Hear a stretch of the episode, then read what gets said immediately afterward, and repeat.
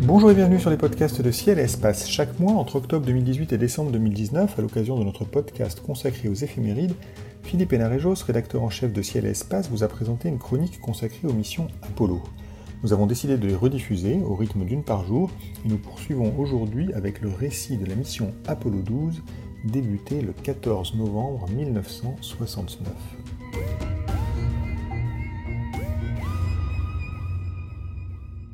Oui, naturellement, je ne pouvais pas laisser passer ce mois de novembre sans évoquer la mission Apollo 12 qui a eu lieu voici 50 ans.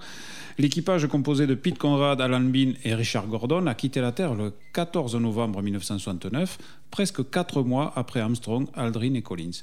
Et comme je l'ai raconté en septembre, la préoccupation principale des astronautes pour cette mission était de réaliser un atterrissage de précision sur la Lune. Tout cela parce qu'Apollo 11, qui s'était posé à 6 km du point prévu, ce qui était une trop grande imprécision si on voulait explorer des endroits choisis à l'avance. Le 19 novembre, aux commandes du module lunaire Intrépide, Pete Conrad, qui est un pilote doté d'un sens de l'orientation hors pair, lorsque son module s'incline de manière à ce qu'il puisse voir le sol lunaire, il reconnaît immédiatement le terrain sur lequel il est censé se poser. Sans hésitation, il dirige son engin vers la cible, un cratère érodé dans lequel, deux ans plus tôt, la sonde Surveyor 3 a atterri. Comme le cratère est encore largement dans l'ombre, il le contourne, et ce, un peu comme avec un hélicoptère, et se pose sur son bord ouest à 180 mètres de Surveyor 3. L'atterrissage de précision est un succès total. Conrad et Bean effectuent deux sorties en scaphandre de plus de trois heures, entrecoupées par une nuit à bord du Lem.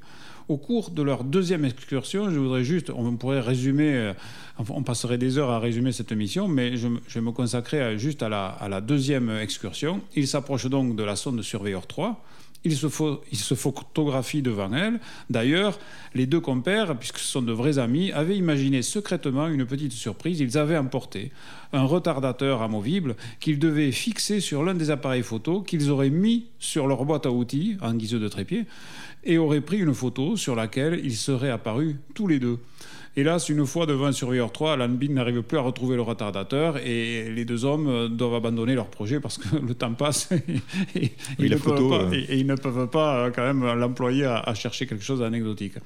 Mais en approchant euh, surveilleur 3, sans le savoir, les deux astronautes réalisent une autre première, jamais répétée depuis, il marche dans un paysage photographié par une sonde à la surface d'un corps céleste. Je me souviens combien les images de la surface martienne prises par les sondes Viking en 1976 avaient généré une frustration chez Carl Sagan. Vous savez, l'astronome et grand vulgarisateur de sciences aux États-Unis dans les années 80. Carl Sagan rêvait d'un Viking à roulette pour pouvoir approcher les rochers, les rochers qui étaient visibles sur les photos prises par euh, la sonde qui était statique.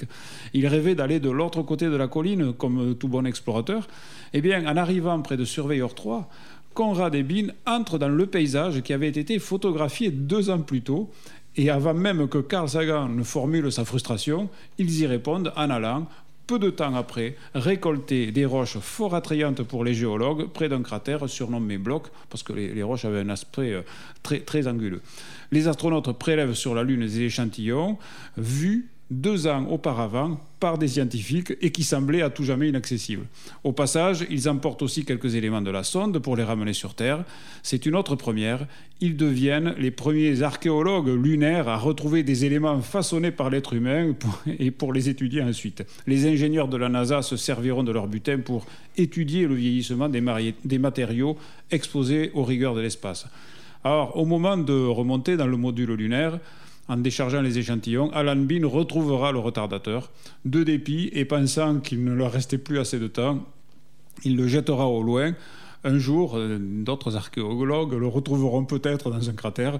J'ai pu lui demander pourquoi il n'a pas pris de photos sur trépied avec, retardateur à ce moment-là. Il m'a répondu ne pas avoir eu d'inspiration pour un cliché marrant. Et aussitôt après, il m'a confié avoir regretté son geste tout comme il s'en voudra d'avoir d'ailleurs cassé la caméra de télévision dès les premières minutes de leur sortie sur la Lune. Euh, mais il se rattrapera largement jusqu'à sa mort en mai 2018 en peignant d'innombrables scènes montrant des astronautes des différentes missions Apollo en train d'explorer la Lune.